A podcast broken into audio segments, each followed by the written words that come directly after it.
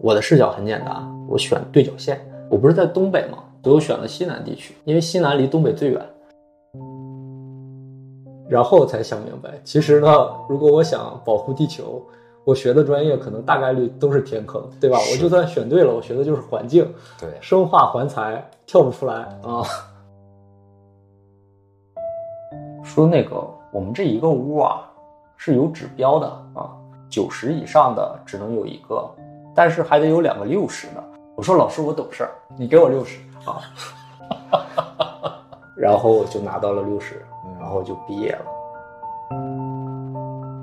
沈阳雪糕厂来了三个兄弟，说要来感谢我，因为我帮助他们改善了问题。在那个桌子上，一共六个人，剩下五个人都是一伙儿，只有我是被吃饭的那个人。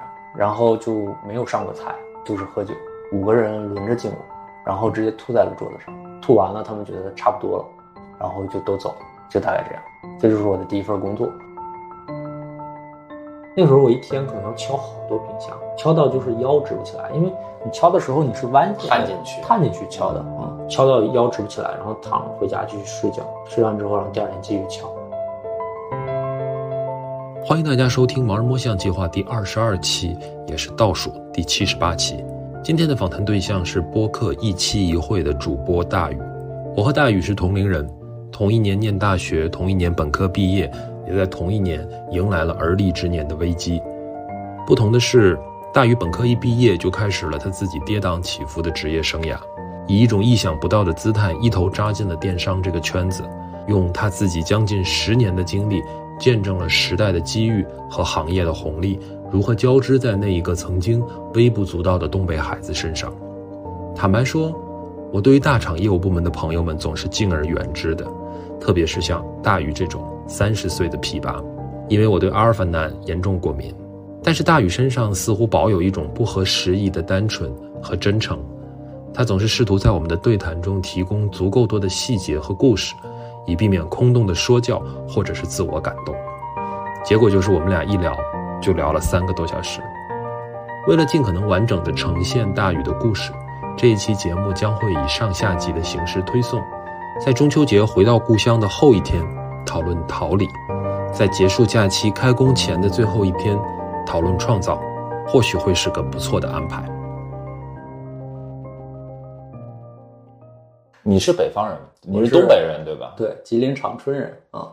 哦，对，所以你的东北口音不是很明显。对，长春这个城市，严格意义上讲，其实是是一个被硬建起来的城市嘛。嗯，是，它是伪满洲国的首都，原来就是这个地方根本不是一个城市。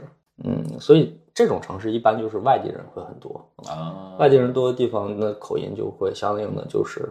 没那么重，加上可能我大学在四川上的，然后就被迫说了普通话，后边就可能稍微好很多。你是一个，你也是国企家庭出身的吗？不是的，不是的，就是非常不国企。就我爸妈其实是属于初中毕业，他们到现在为止没有正式工作过一次啊。我有记忆以来，我我妈就跟我我爸一块儿经营一家，就是现在叫小超市，我们那边叫食杂店。食杂店其实就是我们就开在这个我们。应该算村里的小学的正对面啊，然后是一个食杂店，然后卖文具啊、小零食啊、烟酒也都卖啊。然后我有记忆以来，我们我妈一直在跟我爸经营这个食杂店。后边这个食杂店拆迁没有了之后，我妈好像就是买了一份工作，去社区当那个社区的大妈之类的。反正那什么叫买了一份工作？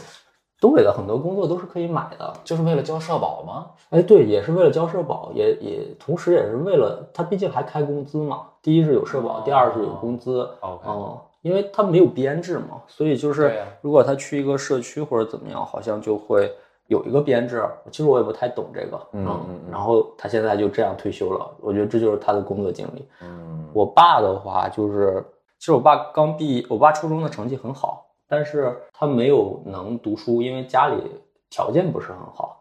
然后，所以他初中毕业之后，然后虽然当时也可以读高中，也可以读什么当时的中专，应该是对对对，嗯，但是他没有机会，是被迫就辍学了。所以他刚毕业的时候去那个烧锅炉，烧了一阵子之后，发现也赚不着什么钱，嗯，然后他还这个骑过自行车卖那个冰糖葫芦，哦，所以我爸是会那个做冰糖葫芦那个。那个其实是有点手艺的，有点手艺，有点手艺哦。他冬天的时候骑那个冰糖葫芦自行车在外边会出很多汗嘛，嗯脚上有汗，但是外边很冷，就结冰了，就把脚冻住了。所以他回家的时候去把那个鞋脱掉，再把袜子脱掉的时候，他是脱不掉的，就是可能会连着一层皮或者怎么样，就这个样子啊。然后他这么过来，所以我觉得我爸妈当时可能嗯比较成功的就是经营了这个所谓的食杂店，然后这是他们一个工作哦。中间他们还有一份儿，中间他们因为我们当时村里拆迁嘛，拆完迁之后，他们还是参与了一个国家的这个给大家分红利的时候，就是拆迁拿了一些补偿款。嗯，然后当时在长春好像但村里拆迁也拿不到多少钱吧？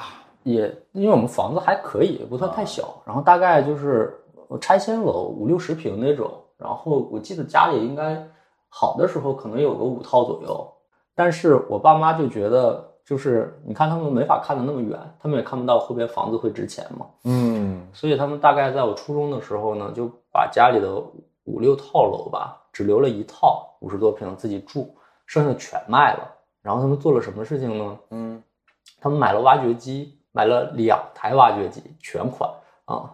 然后买完之后，然后因为当时他们听一个亲戚说，这个长春各个地方都在搞施工建设啊，啊，然后可以去挖沟。挖沟的话，因为当时好像说是水水路改造啊，就是想让比如说村里啊、镇里的人能喝上干净的自来水，所以当时说这个有活儿能干。然后我爸妈觉得不错啊，然后就去做了。我爸妈其实没意识到两个事情啊，就是干这个事情，第一啊，活儿得是你的；是第二，账你得要得回来。是，因为活儿是你的呢，你就能先拿到钱，这样钱至少对吧？不会说别人拿到钱不给你，这是第一个。第二，如果你能要到钱呢，对吧？至少你还能收回成本，不然你就一直在投入了。那我爸妈这个挖掘机就干了几年之后，挖掘机的折旧率非常的高，然后很快挖掘机就是废铁价格了。嗯，然后呢，这个账呢干了几年也要不回来，然后就着急上火，着急上火也没什么用啊。然后最后就是大概是用了四五套房，四套房吧，应该不到五套，然后换了两个挖掘机，然后干了几年的活儿，然后挖掘机废铁卖掉了，然后账也没要回来。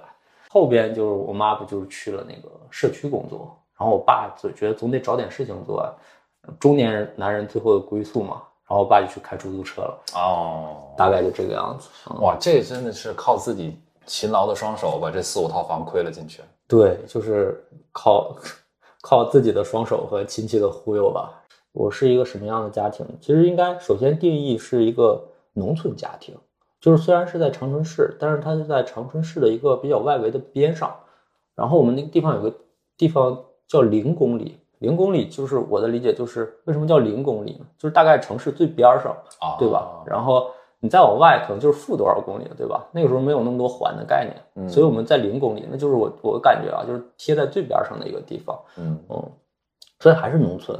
父母其实就是属于初中的学历，这辈子我觉得还是漂泊一点的，因为他们没有一个固定的单位可以去，就是能长期的能在里边工作，所以他要为自己的营生不停的去想办法，嗯。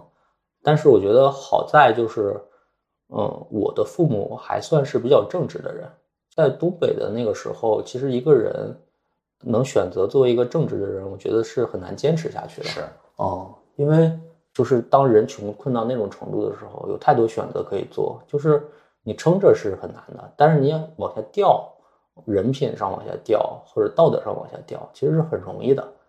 从善如流，从恶如崩。对，所以呢，我见过更多的人，其实他们是掉下去的。那些就是我的更多亲戚嘛，嗯因为我们本身就是个村里，大家没什么文化，然后所以很多是掉下去的。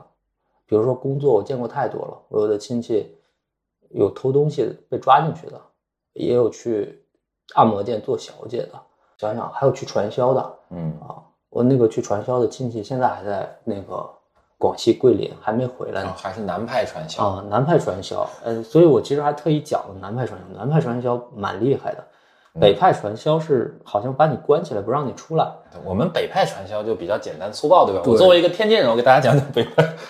对开玩笑。北派传销就太粗暴了，南派我觉得这个有点东西，就是我那个亲戚其实也知道是传销，而且人家不限制你自由，你想回家你就回，啊有些技术含量的。但是这个亲戚是真不回家，嗯，然后为了这个家里人跟他矛盾很深，甚至都快这个父子不相认了，他就不回。然后回了呢，反正等到不让他走的时候，他也不同意。过完年实在不行了，回来一趟，然后继续回广西，也没赚到什么钱。那个就是我成长的一个环境。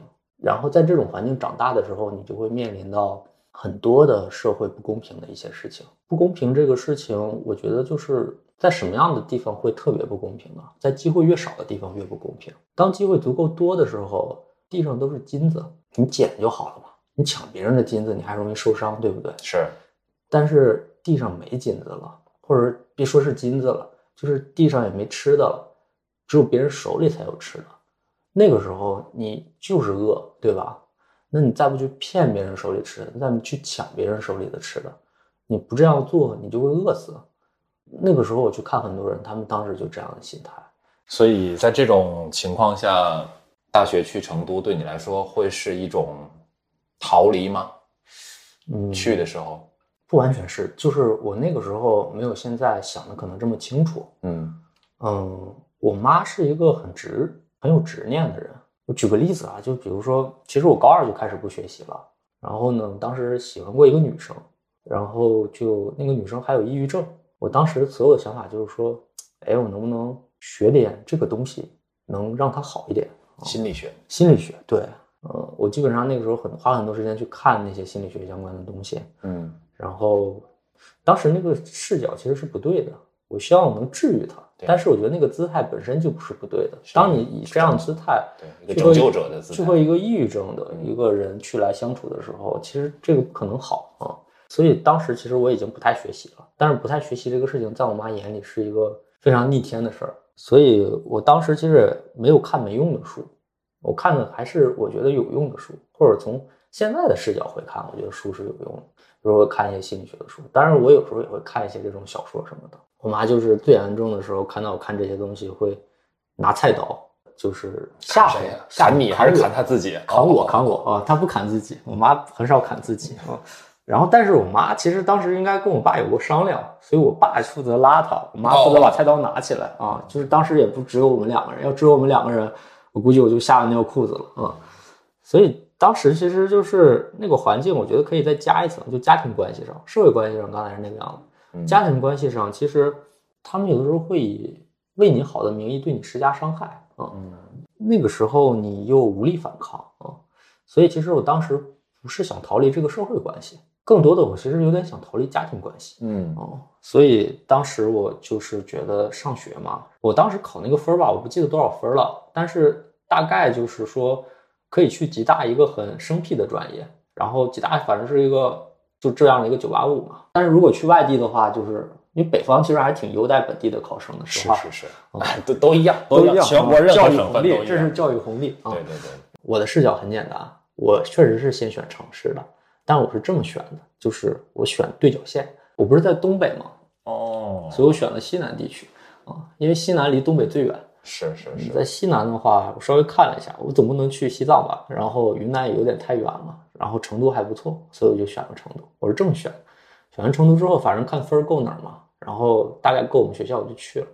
但选专业的时候啊，我觉得我觉得那个时候还是比较理想主义的，或者说还是有一些内心比较纯粹的东西。嗯我那时候还喜欢看科幻杂志、科普杂志。当时我看了一个信息，说在是哪个洋上啊？我因为我地理不好，然后说这个在海面上的垃圾它都会顺着洋流，然后会飘到一个地方。嗯对对，然后当时是说飘到了美国的某个地方，嗯然后离哪个地方还挺近的，然后说形成了一个小岛。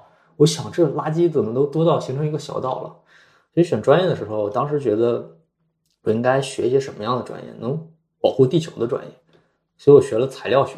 我觉得呢，是不是学材料就可以把这些垃圾变成有用的东西？哦，哎呀，你看这个 就聊到了专业了啊！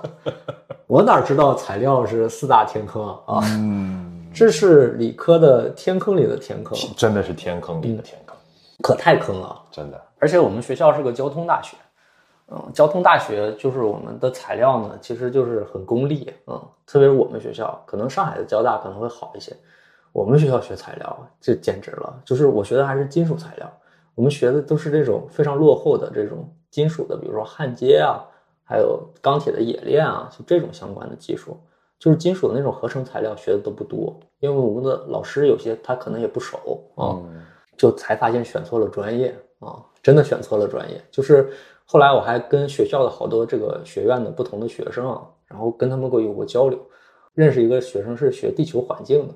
他说：“你要真想干这个事儿，你应该学我这个专业。”然后才想明白，其实呢，如果我想保护地球，我学的专业可能大概率都是天坑，对吧？我就算选对了，我学的就是环境，对，生化环材跳不出来啊，就是一直都在这个里边。我刚想说，这个学学地球环境，还这这不是五十步笑百步吗？嗯，没好到哪儿去，没好到哪儿去。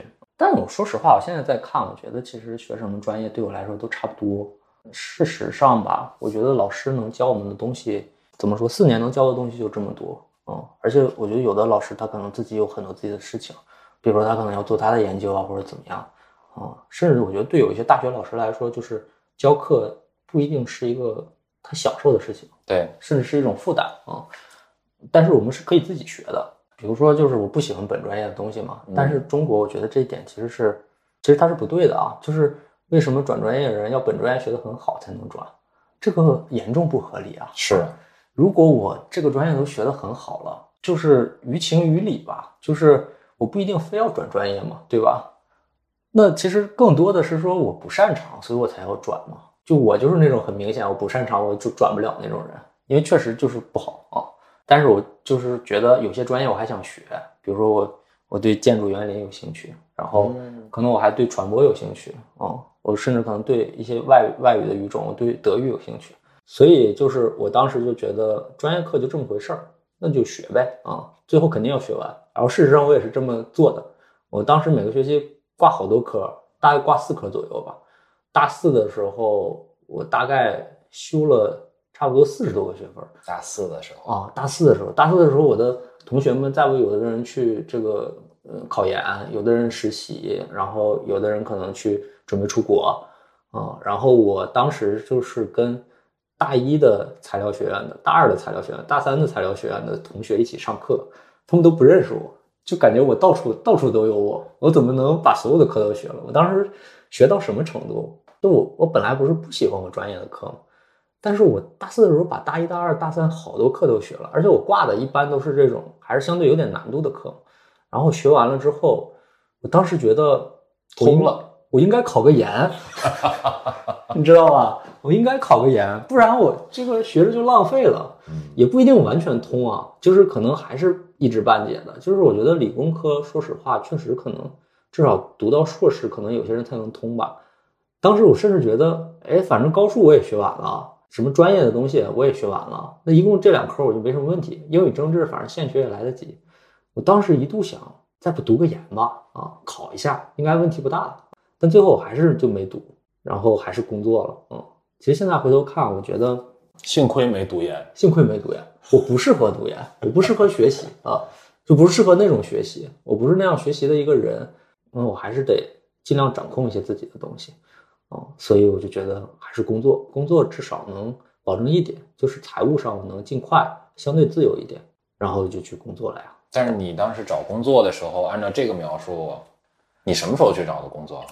我你大四有四十分哦，对呀，我找工作的时候我课还没上完呢，对呀，哦，就是而且我当时还挺极限的，就说实话，我大学最忙的时候就是我大四，那肯定啊，大四的时候，我当时修了这四十多学分的课，我还要做毕设，嗯。毕设的话，然后就是还要做各种实验，当时我还有个哥们儿，然后他说那个我们要不要毕业旅行？我说毕业行行可以旅行啊，我说去哪儿啊？他说。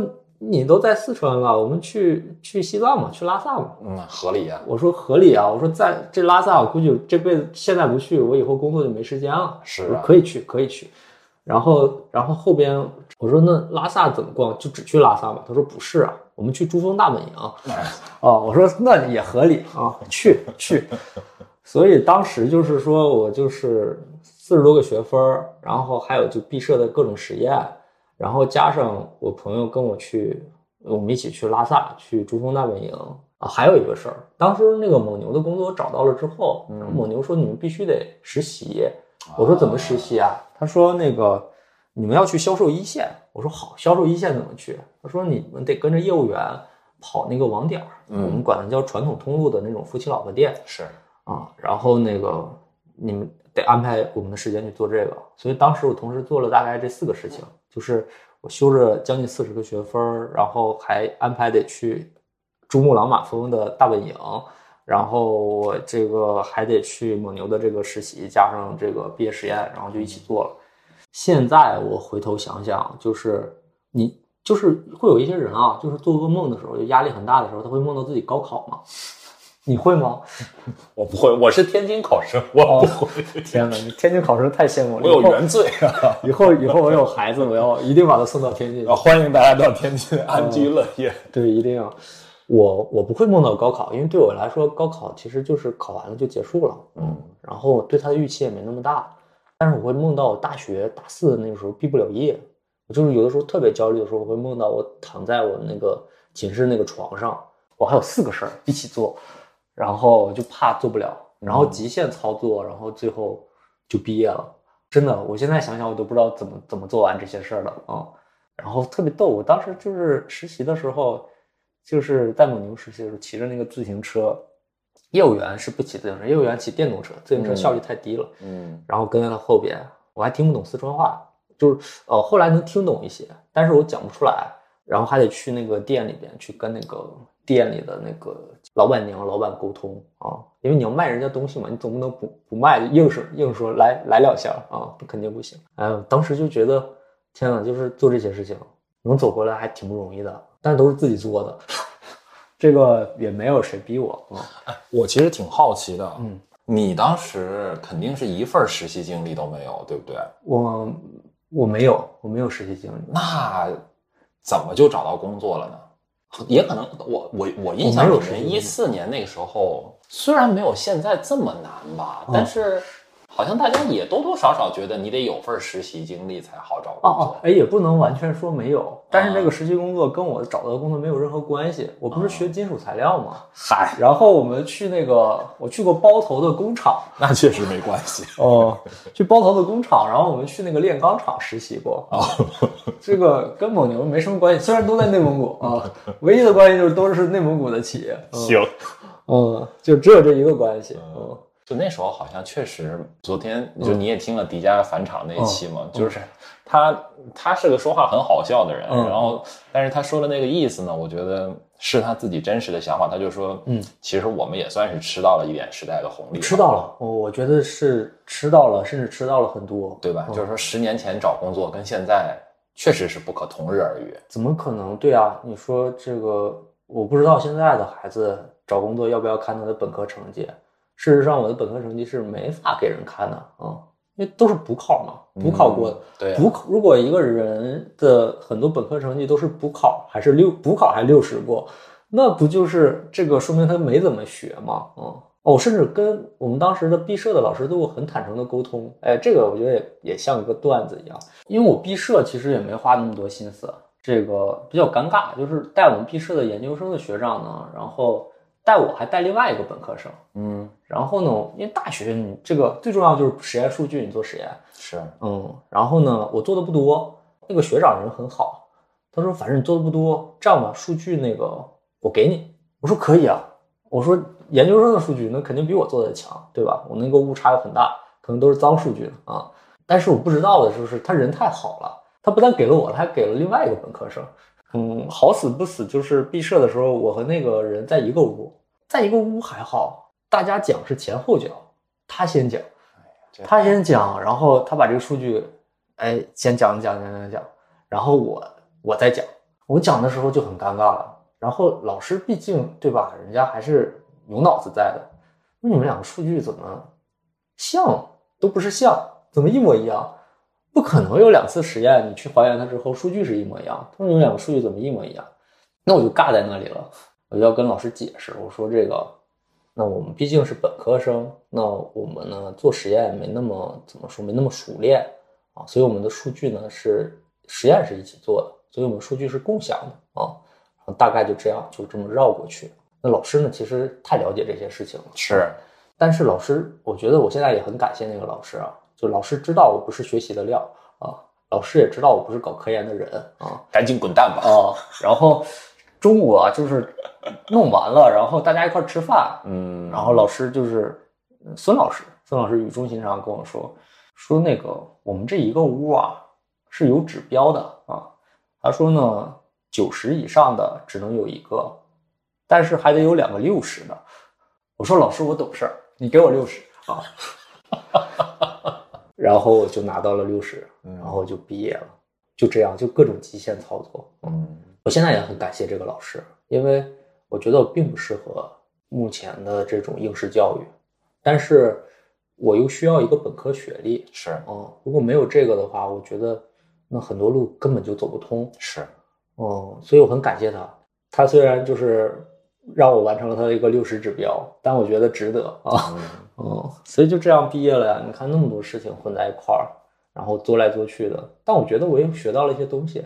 学科不应该定义你，就是一个人是可以学所有东西的。嗯就是为什么他规定我要学四年的材料，我就要学四年材料呢？凭什么呢？他哪儿有这个资格要求我要学四年的材料？我想学的东西就那些东西，所以我我看那个印度那个电影的时候，我当时是心里是心潮澎湃的。三傻大闹宝对莱坞对对，然后当然我没有人家那么聪明嘛，那么智慧嘛，就可以学得很好。我是属于都学到六十分的水平，人家可能都学到九十分、一百分的水平嘛。如果我们能内心足够强大，我们可以至少先从不被定义开始。说说嗯蒙牛的管培生，就我挺意外的，其实哦应该说，嗯这蒙牛居然还有管培生。嗯在我的这个朴素的认知当中，管培生这么洋气的东西，嗯，还是十年前蒙牛的管培生要做什么呢？哎，我先问一个问题：蒙牛嗯管培生那时候一个月多少钱？很便宜。嗯，我们本科生应该是五千块钱，研究生是六千块钱。哎，从你当时的角度来看，应该是很便宜的了。十年前也不至于这么便宜罢了。嗯，所以其实我觉得严格意义上讲，你很难说他一定是个管培生，但是他确实是以管培生的名名义义要求你的、啊，他会对你做很多要求，但是其实钱是很少。就是这么说吧，当时伊利的管培生肯定也都过万了，然后但是，所以我们当时听到伊利管培生过万的时候，我们就觉得，哎，都是卖牛奶的，怎么就是差的还是有点多。然后我们是第一批的管培生，嗯我们再往后还有很多批，然后可能到那个时候可能会稍微好一些。当时是这样，是这个视角，因为我毕业是本科生嘛，当时我们就是底层看不起底底层，就是瞧不上底层。就比如说我们本科生是五千，然后研究生六千嘛，然后我们本科生就很不服，说研究生凭什么比我们多一千？后来我我想想，有什么不服？人家比你多上三年的学，人家才比你多一千，然后你还就是要踩人家，嗯，这个就很不合理哦、但是现在就就还好了吧。然后蒙牛为什么要有管培？嗯，我可以抛一个问题给你吗？你说京东为什么要有管培？啊，招职业经理人不好吗？会不太一样吧？作为管培生培养起来的这个情感啊，对于品牌的认同啊，我觉得会不太一样，而且会有一种就是黄埔军校的感觉吧，嗯，对吧？大家都是效忠于校长的感觉。对对，我觉得这点很重要。嗯，京东为什么有管培？京东管培为什么升的那么快？因为京东的管培是直接对刘强东负责的，对不对？嗯因为你直接对企业的 CEO 直接负责，所以你的汇报路径非常短，是，而且信任关系更好积累。那这个是双向的啊，对他们来说，他们也需要有一些这种，就有点像禁卫军的感觉。是是是你是你是对很核心的一个人负责，当然过程中你也对组织负责，对吧？所以我觉得管培是一个，嗯，企业 CEO 一个非常好的一个管理手段，嗯，特别是当 CEO 对一个庞大组织可能失去控制的时候，觉得控制有危机感的时候，那他需要管培这样的组织出现啊，需要一些聪明人，然后这些聪明人他有没有足够强的生存能力，所以他只能依附于你而生存。当然，其实比如说后边等他大了之后，他也是因为你而大的，对不对？所以他对你的依附是更强了，而不是更弱了啊，或者说弱了，你有源源不断的管培，对吧？有哪个管培不长眼了，那你用新的管培再替掉它就好了。因为年轻人都是冲劲儿很强的，或者说很有野心的这些人。对，哦，那我就可以用后浪把你排在沙滩上。你想想，这个是多吸引人的一个事情。你在一个公司有了禁卫军啊，嗯，确实，所以我们当时的背景其实也是，就是蒙牛，你知道，因为零八年出了一个大事嘛，就三聚氰胺嘛。对，三聚氰胺之后，蒙牛的股价狂跌，狂跌之后，然后中粮收购了蒙牛的这个很多的股份，其实就是收，就是你卖也得卖，不卖也得卖，因为你卖了这么多牛奶，结果你居然牛奶是有问题的。在一定阶段后，然后中粮成为了蒙牛最大的控股股东，所以它从一家野蛮生长的民营企业变成了半个央企。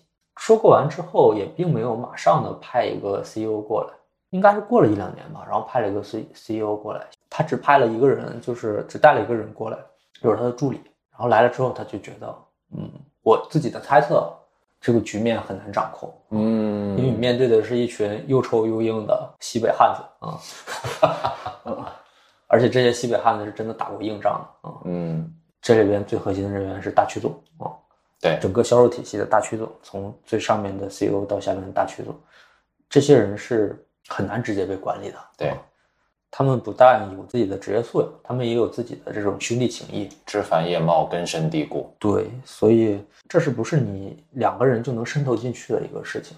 那刚好二零一四年，然后我就赶上了这个蒙牛的一个历史时期吧，嗯，再找批管培生吧，啊，那找一些这种好一点的学校的，聪明点的啊，最好是九八五、二幺幺的啊。所以当时其实他没有去我们学校招聘，嗯哼，他其实是去的川大招聘。啊，我们学校一般什么什么这个机构过来，我们就是中铁的十几个局，中建的二十几个局，一般就去我们学校啊。所以我还有好多同学现在还在这个这个山里边这个修铁路呢，挖隧道呢。嗯，我当时不是说了吗？我看成绩，基本上这些地方我都去不了，是所以学习不好也救了我啊。真的，真的，实话说，学习不好也差点就吃不到时代的红利了。对，学习不好也救了我，就只能只能去当官配啊。嗯只能去当官配。然后当当时我就看大部分管培大概有哪些，但有些我也去不了，比如保洁我也去不了，保洁不至于不看我学不不看我成绩啊。嗯刚好就是他有这个 offer，然后我有这个需求，然后就聊到了，聊到然后就去了。嗯，所以在这个动机下，我们做的第一个事情啊，就是去实习。去哪里实习呢？哎你猜去哪里实习？不，我能猜的就只能是去什么养牛场实习，对吧？我对你们这个不了解。对，但是你看，我刚才说了，CEO 最难搞的是哪些人？大区总对，所以我们去大区总那里实习，去大区总那里实习，你能做什么呢？发现问题，改善问题。那你不就相当于是东厂了吗？哦就相当于是锦衣卫了吗？这就我们就是锦衣卫啊，哦，所以其实这也太不受欢迎了。所以你去的时候其实是，所以我说你刚工作的那个环境是很友善的，但是我在我的第一份工作就没有感受过太多的善意啊。嗯，但是人家不对我没有善意呢，我觉得也也正常。你刚毕业就二十二三三三岁左右的一个小伙子，你过来来我这儿发现问题、改善问题来了，那我又不能完全拒绝你，对吧？从他们的角度，对吧？是啊，我还得接纳你，我还得防着你。然后呢，我们每周还得交一个周报啊，周报里就是主题就是发现问题、改善问题。你要不交，你就不能转正，你就不能那个回到总部。你要交了，你在当地的处境就很差。我的周报写完之后，当地的 HR、当地的大区总啊，还有我当时所在的，比如说当地的这种销售大区的任何一个实际部门，比如它有行销啊，它有 KA 啊，还有传统通路，他们都得看的。你想想，就是这样一个环境啊，然后我还得转正，这太难了。这对于一个二十二三岁的人来说太难了。这个，对啊，所以为什么我和红尘他们，我们几个人感情这么好？就是至少我们在最开始实习的时候，我们的处境是一样的。后边可能转正之后定岗部门不一样，所以就可能会有一些差异啊。但是最开始我们没有差异，然后所以就是你们四个人当时都是这一批蒙牛的管培生。我们是第一批，我们都是同一批啊。你们这一共有大概多少人啊？嗯，其实当时他们是想招一百，对自己还是太自信了。就是他招一百个，确实也都是九八五、二幺幺的本科研究生，而且大部分都是九八五啊。像我这种二幺幺是不小心混进去的。他发了一百个 offer，但是最后因为钱给的太少嘛，对呀、所以最后接受的可能也就只有四十多个，不到五十个人啊。这就当时我们一批就大概不到五十个人，就这么多人。就所以我们当时就是第一个命题就是说，怎么当好这个锦衣卫啊？因为当不好的话就很难受嘛。当不好，其实你现在再来看，就是你刚毕业的学生，呃，你也没学会什么本事，然后呢，当不好这个锦衣卫，你也不知道下一份工作是什么。对呀、但是你又迫切的希望自己能独立，对吧？希望能生存在这个社会里，不要再拿家里的钱了，对吧？所以就是当时我就这样，而且我们当时销售区域是分区的嘛，各种大区嘛。对呀、我更难的地方就是别人可能还有个商量，我是当时是在这个黑龙江吉林大区，就是他把东北分成了两块儿，辽蒙东，嗯，辽宁、内蒙古东部算一个区域，黑龙江吉林是一个区域。黑龙江吉林只有我一个人，剩下五个人都在辽蒙东呢。对，我刚刚就问你那个一共多少人，我就想我就想问说这个这到一个大区几个人一块儿去呢，还是就就一个人一个大区？就是可以几个人一个，然后也可以一个人一个，你自己选。那我老家是长春的嘛，我肯定觉得，倒也不是说我我多热爱家乡，是因为我回家我能省一笔房租钱，是是，所以我就选择回长春实习了。嗯，好死不死，我没想到剩下人都在沈阳呢，然后我就脱离了东北的大组织，然后我自己一个人在那边，所以没有人可以商量，那就去实习嘛。然后我实习第一个月就闯了个大祸，啊、也不是闯了个大祸，我想讲不清楚啊，就是我交付了锦衣卫的任务，但是从这个大区的角度，我就闯了个大祸。他们不都看过了吗？虽然看过了，但是我总得留个心眼儿啊。然后周报都是正常写的，但是就是在我们刚去这个大区的时候，CEO 很重视我们这个事情，然后拉了一个群，啊，群里还可以上密折，对群里很猛，群里的话基本上蒙牛的所有管理层，就 C 什么 O 都在啊，然后包括我们这几个四十多个就是二愣子年轻人啊都在，然后那是个一个信息的一个直达天听的这个通道啊。我第一个月实习是卖冰淇淋啊，嗯，卖冰淇淋，嗯，然后在东北。在东北卖冰淇淋。夏天夏天能卖冰淇淋哦还行那还行，那还行哦，因为我们毕业的时候已经是七八月份了嘛，对那九月份实习也不算夏天吧，就夏末秋初吧，啊，那时候先卖冰淇淋，嗯，嗯。卖冰淇淋，然后我发现了一个事问题，嗯我觉得是个事故，然后就是我发现就是蒙牛有个牛奶油雪糕叫小布丁，小布丁，对对对哦，小布丁这个雪糕，当时有个箱子里边的小布丁呢，它那个里边儿这个雪糕外头不有这个包装有那个皮子吗？对，有个皮子，它有几个上面有油污，就机油那种油污是黑色的，也是这个业务员从这个超市拉回来的，说店主不想卖这个东西，因为毕竟卖相不好嘛，就拉回来了。然后我就知道这个消息，我就偷偷的拍下来了，我把这个牛奶的这个雪糕的批次号，然后外箱，然后这些东西都拍下来，拍了之后我就发到群里了，这个没在周报里出现。你也是真是嗯，很刚，嗯，不是刚，我觉得其实是求生欲，没办法啊、然后我就发到那个群里，发到群里之后响应非常快啊、然后 CEO 生气了，然后找这个销售口的负责人，销售口也生气了，然后找生产口的负责人，生产口然后看这个是沈阳雪糕厂生产的，然后直接找沈阳生产站工厂工厂的厂长啊，说怎么能出现这种问题呢？然后他们大概查了半天，然后大概结论是说设备老化了。嗯，然后有机油没有及时清理，这是个很好的 case 啊，其实，然后没有及时清理，所以就是在产线上的时候直接就粘到皮子上了。对对，对所以呢，这确实是一个批次性的问题，及时发现了，然后整改了，然后没问题了。那我的角度其实我觉得是不是还可以啊、其实真的发现了问题吗，是啊，而且改善了一个问题啊、因为他们把设备改了。但是这是我的视角。第二天，沈阳雪糕厂来了三个兄弟来长春，说要来感谢我，因为我帮助他们改善了问题。然后他们确实得到了这个领导的这个授意吧，然后过来感谢我说要请我吃饭。然后我这边出了两个人，算上我也是三个人嘛，大家一起去吃饭，在那个桌子上一共六个人，剩下五个人都是一伙儿，只有我是被吃饭的那个人，然后就没有上过菜，就是喝酒，五个人轮着敬我，然后直接吐在了桌子上，吐完了他们觉得差不多了，然后就都走，就大概这样，这就是我的第一份工作啊、其实呢，就是我本来以为可能跟我一起去的两个人跟我是一伙的嘛，对吧？他们三个人是一伙的，可能还能帮帮我或者怎么样。但事实上不是这样的。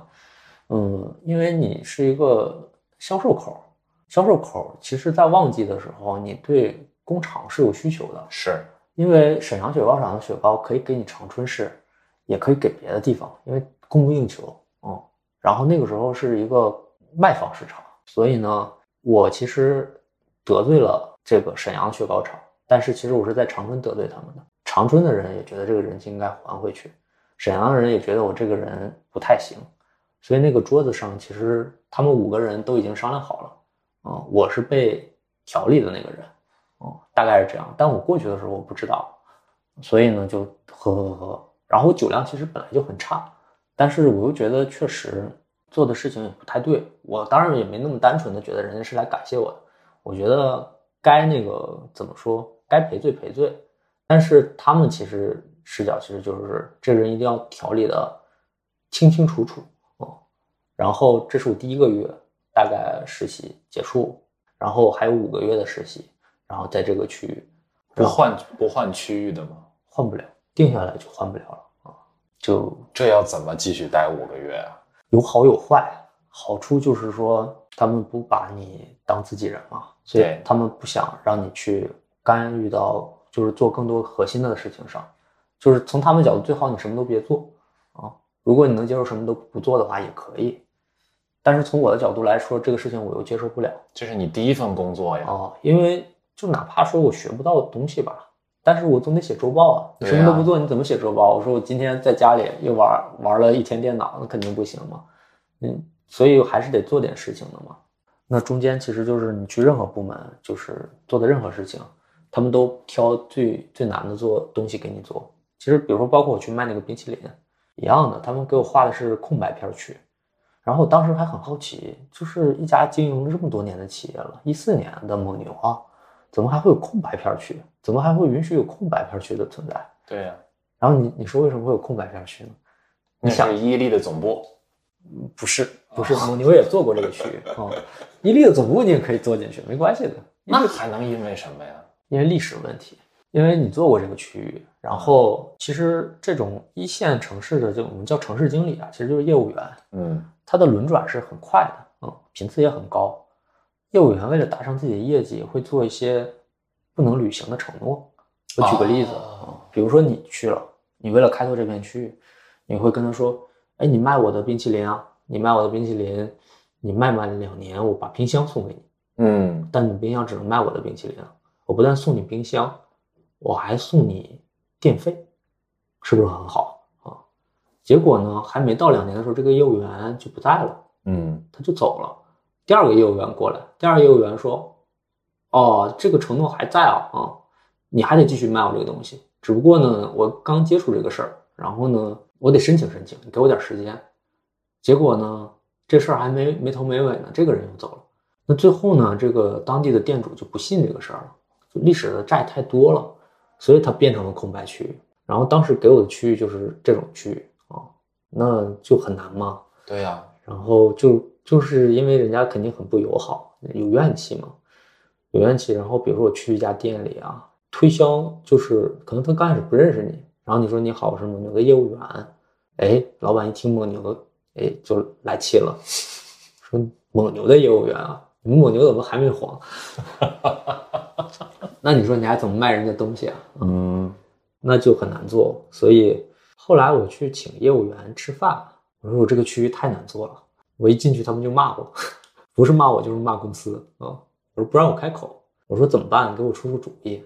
因为其实虽然说当地的大区总其实对我已经就是吹胡子瞪眼睛不行了，但是人家当时看就是现在我看我觉得没什么。现在我在看这些大区总，我并不觉得他们有多厉害，但是当时看觉得还是高高在上的。嗯，但是业务员大家也都是朝夕相处的嘛。嗯，他就给我出主意，他说你去卖东西啊，你不要上去就卖，你先做服务。我说做什么服务？他说你看那个冰箱上面不都有浮霜吗？啊，你去先帮人把冰箱敲，因为浮霜是影响这种效果的。对。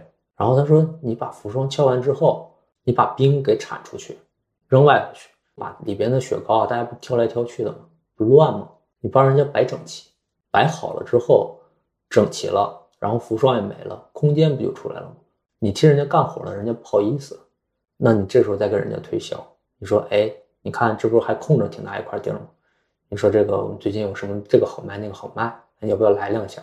老板呢不好意思，他可能这个也不好意思骂你了，然后甚至可能还买你两下，对吧？如果这次没买，你下次再给他敲，敲完之后你再问，你多问几次，最后他可能就买你的东西了。这就是一线，就是我之前看那个，哎，我忘了日本哪个哪个企业家说一线是有神明的啊，稻盛和夫吧，这听起来像，是可能是不是稻盛和夫，就是或者铃木敏文，就是零售智慧那个，嗯嗯嗯，是有神明的。就这个东西，其实后边我去过很多互联网公司啊，我觉得这个是我没学到的啊。就这个可能在一线我才学到了这样的东西，就是销售之前做好服务，这是很基础、很本分的东西。但是后来我去了一些互联网公司，包括我去阿里，我觉得他们没想明白这个事情。其实这就是人和人之间的一个这个是一个很珍贵的这这样的一个，也不能叫珍贵，其实它不完全是一种技巧啊。时间久了，他认可你，他自然就会买你的产品或者服务了。互联网公司有时候短平快，他觉得我不需要，我跳过这个认可，我直接塞个东西卖给你，那这个东西它粘性也很差，它就不长久。那时候我一天可能要敲好多冰箱啊，敲到就是腰直不起来，因为你敲的时候你是弯探进去探进去敲的，嗯，然后敲到腰直不起来，然后躺着回家继续睡觉，睡完之后，然后第二天继续敲。哦，这个冰箱，反正因为我冰品的实习期其实一共是两个月嘛，那头一个月我惹了个祸，后边一个月我就敲了一个月的冰箱，然后卖货，然后大概这样就结束了。然后后边就是我就卖常温的这个牛奶，我又跟去业务员一块儿去，就是真的一线真的有神明，就是我再去跟他们学。你看超市的那个货架，比如说一排它可以放四个牛奶或者五个牛奶吧，五个比较好举例子。五个牛奶呢，最开始左边三个是伊利，右边两个是蒙牛。我们多去几次之后，左边两个变成伊利，右边三个就变成蒙牛了。嗯，但是这事儿你不能做的太过。如果伊利没了，只剩下蒙牛了，那店主就要骂你了。嗯但你去那儿呢，你就是还是这个样子。就比如说你要把箱子帮人家拆开，把货架摆的整齐一点啊，甚至你不要光摆你蒙牛的，你把伊利的也摆整齐一点，对吧？你把旁边的康师傅也摆整齐一点。箱子摆好之后，然后你再把箱子呢稍微粘一粘，放在门口列在那儿，它还是个广告啊。嗯就这么做。我当时跟这些业务员去学习啊，所以说就是在那样的环境下，他学不到东西吗？当所有人对你都有恶意，你学不到东西吗？也能学啊，也能学。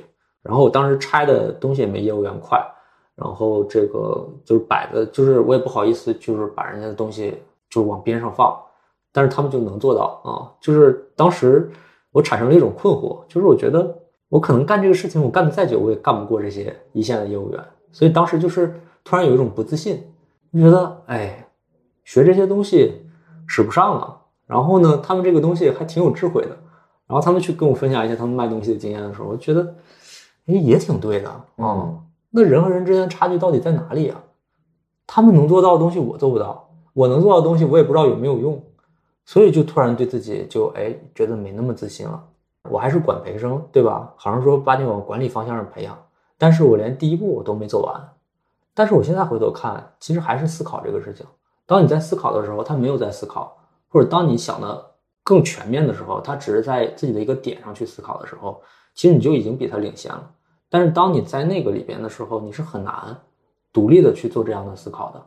所以我有时候觉得，当你在一个环境里面感到难受、感到困惑的时候，你一定要尽量走出那个环境再去想，这个时候你才能想到一些正确的或者相对正确的一些结论。你在那个里面想的时候，你就想不明白，嗯，那个时候我就很痛苦，因为本身周围都是恶意嘛，然后加上我天天去跟业务员比谁马虎快，然后我就比不过，我陷入这种烦恼，那没办法。但是当你跳出来之后，你再想，你就知道，哦，你在那里能学一部分，但你还有一些东西可以在别的地方学。你完整的补充的是你的那个大框架，它的框架很小，可能有的人甚至没有框架，他做的都是点状的事情。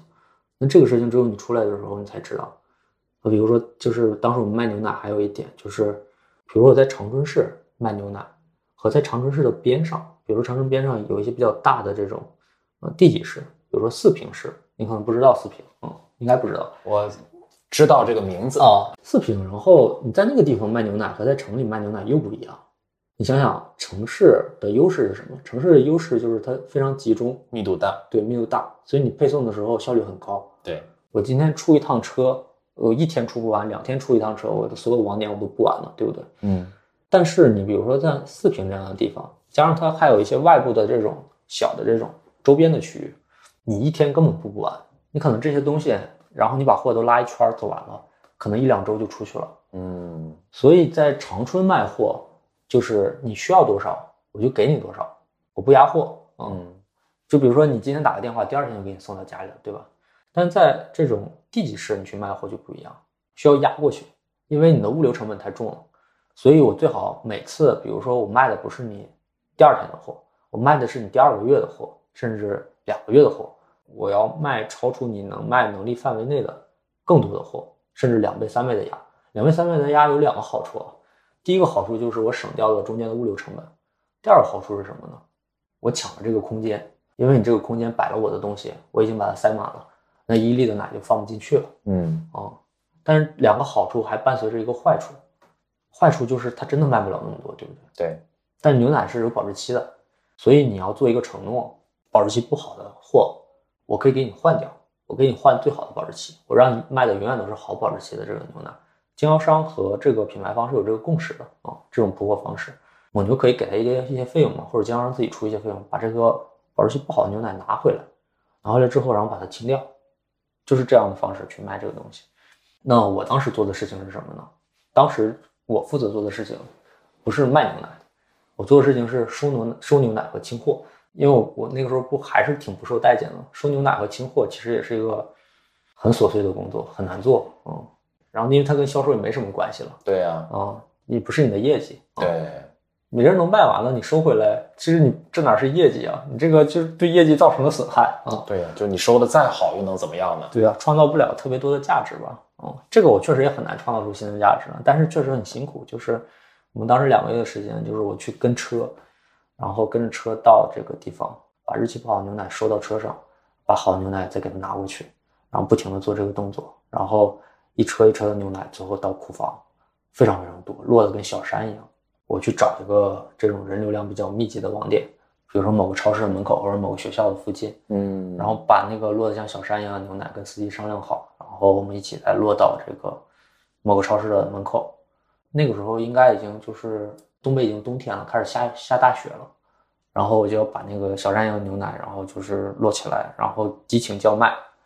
激情叫卖就是拿大喇叭，然后大概就是蒙牛什么感恩客户啊，嗯然后这个五折六折的倾销牛奶啊，然后大家就一起来看啊。现在看，其实互联网还是有很好的地方，比如说现在我去清牛奶就很简单，我去拼多多开个店不就得了，对吧？只要便宜，大家都看得到，很快就清光了。但是那个时候不行，那时候人流再密集的地方，它也只是一个点儿。那时候就是可能穿着大棉袄在外头，你可能喊一天，但是你也没清掉一半的货，那你第二天继续清，嗯，而且你要有这个紧迫感啊，因为保质期在追着你走。是，哦，因为如果真的保质期过了又砸在你手里，这就另外一个事情了。就我当时就卖牛奶啊，卖卖卖卖卖卖，然后收牛奶卖牛奶，收牛奶卖牛奶，收牛奶卖牛奶，大概就这样。然后最后两个月可能就是就已经彻底没有人想管我了，我就自己去找活干。比如说我问行销，你要不要做一些物料啊？物料可能一般就比如说你可能在超市做一些堆头啊，或者搭一个货架，然后可以摆在哪个店主那里，你给他一些钱，嗯，然后比如说物料怎么做呀，然后怎么做，然后还有就比如说我可能问人力，你们是不是最近又要校招啊？那我可不可以一起参与一下？我去帮你们站台，去一块走，或者做一些流程性的工作，嗯，然后就做，做完之后，然后可能六个月终于结束了啊、就终于结束了，然后就转正，嗯，转正，转正其实我也忽视了很多问题，就为什么我特别愿意去分享一些职业上的经历呢？因为我觉得踩过了很多坑，但是这些坑是我爸妈没办法预知的，那肯定的，所以他也不能帮我避免这些事情。我当时选错了实习的地点，我们这些管培生最后就是要定岗的，就是我们因为实习不是我们的工作嘛，对，实习只是我们经历，经历完之后你要拿出一些拿个 PPT 讲嘛，讲完之后你定岗定在哪些部门是这个会组织来决定，或者是比如说人力部门加上一些能定岗的部门的，比如说一些 BU 的老大，他们一起来决定的，对吧？所以我们最后会有一个相对看起来比较正式的一个定岗的一个会，然后会上就有点像海选一样，就是你选我，我选你，嗯对吧？嗯嗯选上了你就去了。为什么说我选错了实习地点呢？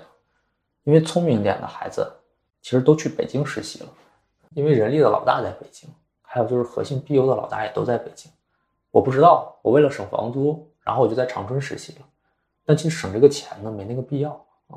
如果能定在一个比较合理的岗位上，那这个带来的价值其实是远远大于我省的这个六个月，可能一个月我就算省个两千呗，省个一万二，这比这个要大的大很多。嗯，当时我们最想去的部门就是市场部，市场部听起来就是太多传说了，就是比如说想买哪个明星买哪个明星，想买什么综艺节目买什么综艺节目，是啊，嗯，很爽啊。嗯，当时比如说我们听的说法是说，特仑苏一年能卖一百多个亿，那它每年的市场费用就百分之十，就十几个亿，十几个亿。而且市场的产市场经理其实没那么多，就是一般一个品牌市场经理也就一两个人，那你一年能花这么多，就是到什么程度？就可能一些 4A 的这种广告公司，简直就是跟伺候大爷一样伺候这个特仑苏的市场的肯定啊，嗯，那因为钱太多了啊，因为而且这个钱，反正你总能编一个理由让它显得花的更合理啊，一定是可以的。我们其实当时我就想定岗定在市场部，嗯我嗯并没有想去什么别的部门。我当时一门心思的就是做了一个非常详细的 PPT，比如说我把我在线下学到一些东西，啊，包括我一些思考，做了好多好多的 PPT，然后天天就是憋着劲做这个东西。我现在回头看啊，当然这可能是阴谋论或者是我的一个纯粹的猜测，就是市场部的定岗可能已经提前结束了，我们不知道。我就一门心思的，就是冲着市场部的那个，就是可能想定定岗那个人啊，在讲的时候冲他抛媚眼儿。其实这个事情就已经有定论了嘛，那你抛的媚眼儿就白抛了嘛。嗯，它不只是说你做的内容好还是不好的事情了，所以我就轮空了。就是我们有一些人都轮空了，相当于你高考报完志愿之后，那个叫什么被调剂嘛。嗯我们被调，有些人是我是被调剂的，哦，原来是这样，所以我们当时很多人去电商是被调剂的。但你看，现在回头看，其实去市场的人呢，后边也都去了互联网电商公司是啊，啊、然后我直接去了电商部门，你很难说得清楚，真的很难说得清楚，到底命运啊或者怎么样这些东西是怎么发生转变的，嗯你说不清楚。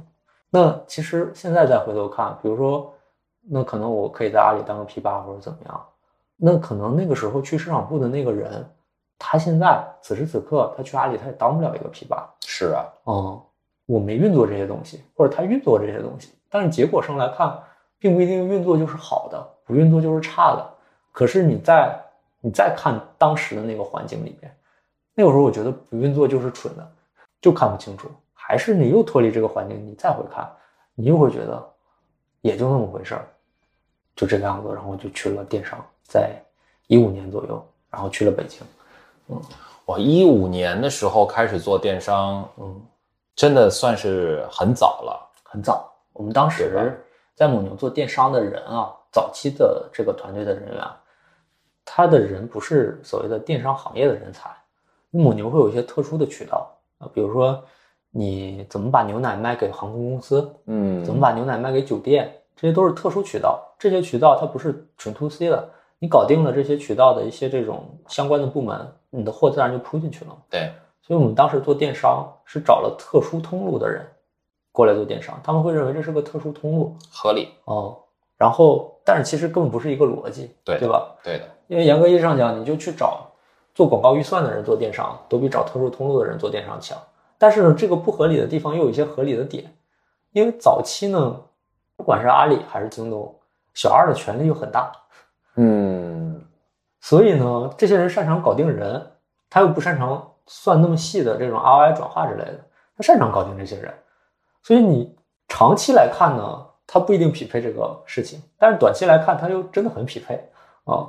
我现在回过头去看一五年、一六年那个时候，大家再去理解电商的时候，其实没有人能够想到说它是再造一个线下，甚至颠覆一个线，重新定义线下，没有人会那个时候会这样的去想电商。特殊通路，嗯对我，我为什么觉得特殊通路？其实我特别能够理解，因为嗯我毕竟一直在餐饮嘛。嗯，如果时间倒回到二零一五年那个时候，我不觉得会有人认为说这个东西跟到幺二三零六上面去卖东西，跟到那个加油站去买东西有什么区别？嗯，就非常合理，好像就是到淘宝上面再去开一家店吧。嗯，其实就是这样，就是当时从品牌的视角来看这个事情也就这样，因为你的业务体量还没有渗透到那么高，对对大家也都是试浅尝辄止的试一下，对的，行就行，不行就赶紧撤。而且当时品牌的顾虑是很多的，因为你想品牌这么不容易建立起来的渠道，渠道之间的最重要的事情其实就是价格稳定，不要窜货。突然出现一个新渠道，大家的第一反应不是说拥抱，是有点恐惧肯定啊。啊、因为就是可能从很多渠道来看，这就是一个窜货渠道。而且对你们这种就是历史上线下渠道销售的这种建设，嗯越是完整的公司，可能在面对电商的时候，越是会有这样的 concern。嗯，对。然后就是线上和线下的拉扯是非常大的，对但是线上并没有完成自己完整的发育，所以当时面对线下的这种挑战的时候，其实是有点唯唯诺诺的。你无力还击的。哦，因为你想，比如说一年，当时比如说蒙牛可能有五百多个亿，财报里反正都有，线上可能一年你撑死做几十个亿嘛，对吧？而且都到不了，可能我记得可能个位数吧，啊，比如说你做十个亿，你十个亿的生意怎么跟五百个亿的生意叫板呢？凭什么你能叫板？但是你确实窜货了呀，对讲不清是，这就是窜货。当你有一个渠道，你可以在全国哪个地方都能买的时候，而且你的价格又比别人便宜，这就是赤裸裸的窜货啊、这样夫妻店的店主就在网上买了呀，他就不用再往上找一个分销商，再往上找个分销商，不需要走这个了，直接走这个就行。所以刚开始的时候就是颤颤巍巍的起步，然后也不知道这个事情怎么做，没人知道，然后也没人教。哎，就是我觉得第一份经历我多讲一点啊，因为其实我们的就是我我我们自己的听众啊，就是我们的博客的那个听众也是，就是有很多学生嘛，嗯所以我觉得第一份可以多讲一点。嗯，往后我觉得就不不多讲，因为这些往后的公司呢，我又觉得不好讲太多。嗯，呃，然后啊，就是我们当时就是这个生意做的就是怎么说，很纠结。你又不希望你这个生意太小，别人又不希望你这个生意太大。嗯，还有一点就是怎么说，在这里我又面对到新的挑战了。你想想，这个时候相当于我一四年七月份我们毕业嘛，然后一五年二月份，然后我进岗到了北京。我大概刚好经历完大概六六七个月的时间，之前六个月我是这么过来的，后边其实我在这个电商部门大概待了两年半的时间，这两年半的时间没比那个时候好多少，啊，嗯，为什么？就挺有意思的。就是蒙牛最开始就是做特通的这些人啊，其实是一些大姐，他们是有组织的，嗯，然后就是有一个大姐是一个核心的大姐，然后我们当时会给员工分级啊，七六五四三二一，七级是最低的，一级是最高的。当时有个大姐呢，她是一个应该算是总监级，她是四级啊。我们当时作为管培，我们是几级呢？我们是七，就是底层。嗯嗯啊嗯嗯总监的这个大姐啊，带着一些小妹啊，可能有的是五，有的是六啊。然后他们当时去来对接很多渠道，就是他是当时比如说电商部门的 COO，然后呢，这个大姐就是先先把这个东西搭起来了，搭起来之后呢，我们当时的领导是属于空降的，他原来是在保洁的，他原来卖尿不湿的啊，然后属于被 CEO 直接就一扔过来空降。刚才我们不也说了嘛，就是空降人最喜欢用管培生啊，是，指哪儿打哪儿嘛啊，好用。嗯，嗯所以他当时是非常主动的要了一堆管培生。我呢就属于就是怎么说被调剂了嘛，要了一堆管培生，大概十个人左右。我们做电商的大概有五个人，五个人分别跟着五个大姐对接五个不同的平台，像比如说有的负责天猫旗舰店，有的负责天猫超市，有的负责一号店，有的负责中粮我买网啊。你像这种历这真是时代的眼泪啊，历史的痕迹啊，真的，一号店，我啊真的是中粮我买网这种流量都枯竭了的平台啊。是是是，我当时跟着大姐，其实负责的就是一号店和这个苏宁易购，嗯，都很新。其实你很难想象，那个时候一号店居然是最大的渠道，就是是卖牛奶的最大渠道。是，但是其实也很合理，因为它做的足够早嘛。当时其实就我们的空降的领导，就是卖纸尿裤这个大哥，组织我们五个人和五个大姐开了一个会，会上大概主要说明的主题就一点：你们五个不是不听我的话吗？我又找了五个管培生过来，如果你们不听我的，这五个人就是替你们的，代替你们的。这太尴尬了吧？嗯，其实也还好，就如果他能撑到底的话，其实问题也不大。他说完这个话之后，就是狠话放完了嘛，他就就是我们当时也是两个业务嘛，所以我们这个业务是在蒙牛的工厂里边，就随便找个办公室。嗯他另外一块业务是媒介广告嘛，比较高大上一些，所以就在北京的这个核心区域，比如说建国路，反正就在那个地方找了一个这个小院子啊，还是很好的那种。他就回他的小院子去了，把我们五个就扔下了。这五个大姐，你说听完了心里是什么感受呢？就觉得养肥了自己就没了嘛，啊、这就是我们接下来就是一段时间，就是所以我说我们一起吃过苦啊、有一些革命友谊啊，这没办法，这革命友谊不是我们选的，就是被迫经历的。然后这五个大姐就开始就是不同程度的吧，去为难我们啊，因为你想想，如果你是这几个大姐，你的最优选择是什么？证明你们五个人好一点能力都没有啊！对呀、就是让你们没能力，然后顺便让你们走嘛。对呀、这是最好的选择，对吧？他都走了，关我什么事儿啊，对吧？那不是我的问题，是他自己不自信啊，对吧？所以就是让你学不到东西，然后再说你不行嘛。嗯这是我当时那个大姐的一个特别的一个核心选择。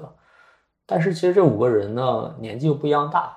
我那个大姐呢，其实是个八八年的大姐，还是八九年啊，啊，那也不太大哦。不太大。嗯所以呢，她对我最狠啊、其他几个大姐可能都有孩子了，就是虽然事情上呢这么做是最合理的，但是他们做的时候呢，又觉得可能有的于心不忍。对，嗯觉得这样做可能未必对，没必要剑拔弩张、你死我活的。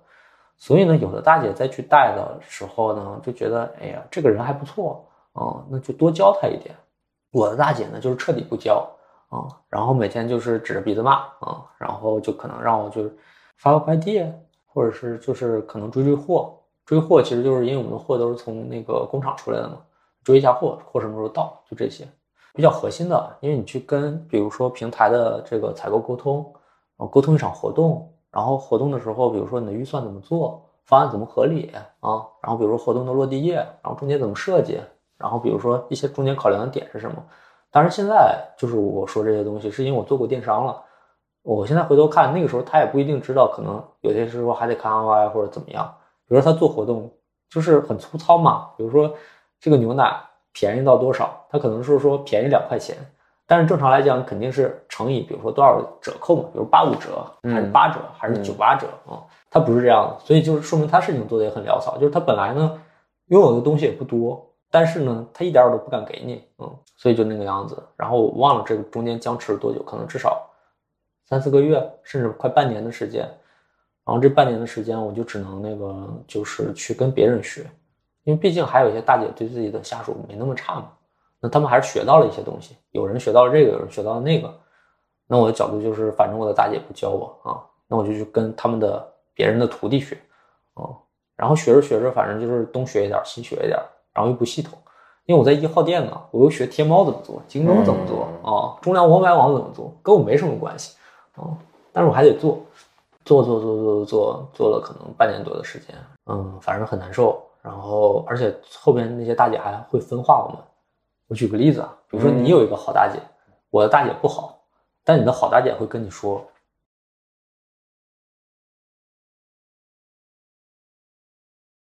你是个好孩子，你不要跟那些孩子在一起混啊。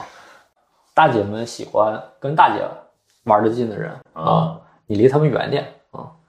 可能就是这样，请他吃饭可能也不一定有用了，人家可能委婉拒绝你说这个，嗯、有事儿啊或者怎么样啊，那就是就那个样子嘛。然后还会分化你，就是这么赤裸裸的职场斗争，当时大概就这个样子。但是东学一点，西学一点，等到一个机会，就是说，终于有一天，我们这个纸尿裤大哥想明白，电商的业务还是很重要的。毕竟你一个花钱的业务，你做的再好，也看不出你本事。但你赚钱的业务做的足够大，才代表着你的集团地位。所以他回过头来，然后看着乌烟瘴气的，然后就从京东找了一个人过来当 CEO，直接把原来 CEO 反正就是边缘化了嘛啊，然后或者给他一个边缘业务让他去做，比如说让他去做什么渠道部啊或者怎么样不重要，然后比如说让他那原来几个老妹儿，然后汇报给这个新的 CEO，那现在 CEO 在看这些老妹儿就不像就是以前那些大姐看的这么顺眼了，对吧？觉得不太行啊，确实也不那么行，那他就会看我们嘛，对吧？我们不是替他们的嘛啊。然后我这个大姐呢，属于就是我觉得还是有点年轻，好像比如说去 CEO 给她压任务的时候啊，她就服气嘛，就不接受，然后就请年假，然后反正就是闹脾气，就她可能觉得自己应该是第一个先反抗的啊，要对原来的老大姐这个怎么说有情有义嘛啊，就是还跟 CEO 闹脾气，说你要这个样子怎么怎么样，那我这事儿我不干了啊。然后 CEO 就跟我聊说这个。那个你领导说他要不干了啊，然后他说那你能不能干啊？我其实啥也不会啊，因为他啥也没教我。我说能干啊，有什么不能干的啊？可以干吧啊，没问题。他说行，那他现在手里有两个平台，一号店和这个苏宁易购，嗯，然后我们苏宁是自己做的，一号店是找了 TP 找托盘商做的。他说这样吧，你先把苏宁接走啊。一号店反正托盘商随时都能换回来，这个好管啊。我说可以，没问题，让苏宁给我，然后就做苏宁了啊，就这样，然后啥也不会，啥也不会，然后那就做呗，反正中间做着，慢慢做着做着也就会做了，追货、讨论活动，然后去设置一些这种东西啊，然后跟小孩沟通，中间都还好，然后后边这个我这个大姐就越做越难受，不舒服嘛，因为最后管了个托盘商能管出啥来呢？而且就是她连托托盘商都管不了。托盘商当时刚好是上海这边的一个，我忘了公司叫什么了，反正属于，嗯，托盘商还是比较老油子。然后就是虽然是个乙方，但沟通又很强势，沟通时候像个甲方一样。嗯。然后呢，我的大姐带着 CEO，然后来上海跟这个乙方公司沟通的时候，被乙方给说哭了啊。反正当时是有个什么问题啊，就是可能需要让这个一号店的采购去配合，然后呢。我的大姐就是让这个 TP 去沟通，TP 就觉得他不专业，然后年纪也大一点，四五十岁的一个男的，就把他给训哭了。然后当时我的 CEO 看着就是眉头紧锁的，觉得很跌份儿啊。确实，对呀，你作为一个甲方，怎么能被乙方训哭呢？对呀，他以为自己在示弱，但事实上示弱，我觉得只能存在于内部，你不能在外部示弱啊。所以呢，他这个行为就是进一步就是。坚定了，CEO 就是说，就是觉得原来可能觉得他有点任性，现在觉得能力不行，所以就彻底把他换掉了啊，换掉了该给什么 N 加一什么乱七八糟都可以给嘛，不重要啊，你多少年的老员工都不重要，直接就就让他回去了。那后边苏宁一号店就都归我了，然后我就去做，做做做做做，你觉得我的春天是不是来了？差不多了，是不是？因为领导也信任你，平台也给你了，你慢慢做呗。但是一号店是不是快不行了？没关系，一号店不行了，那是一号店的问题，它不是我的问题。而且那个时候它还能蹦跶两年，哦，而且那时候苏宁还可以啊，至少苏宁在崛起。比如说苏宁后边还有猫年店嘛，然后流量又增大了很多，嗯，而且它自己的流量溢出也有，嗯，当时还可以，没有现在这么就是势头不行。所以你是不是觉得，哎，我当时觉得还挺好的了，是吧？是啊，我觉得终于熬出头了。那个时候我已经工作了。就是刚那些事儿折腾来折腾去也一年，我已经工作一年半了啊，一年半了。在蒙牛一共待了大概两年半吧，就还有一年的时间，我觉得挺好的了。然后又出了个事儿，就是当时的 CEO 不是调整这么多人吗？那那些那些老妹儿都难受，对吧？对，所以他们就会另谋出路嘛。然后，但是这些姑娘们都是好朋友，都是好闺蜜。然后当时负责我的大姐，她的最好的闺蜜。她是个南京人，然后她不想在蒙牛干了，她想从北京回南京，然后她就会去去南京找了个工作。你猜她去哪儿了？苏宁。对她去苏宁了啊。那你说他去苏宁，他能做什么？电商啊，他管哪个品类的？牛奶。对啊啊，是不是很有意思？这就是也很合理，这就是对，这很合理，都是因果报应啊。对，那你就说去去回南京。还能有什么别的公司呢？没啥了，南京这个地方真的是一个互联网洼地啊！对啊。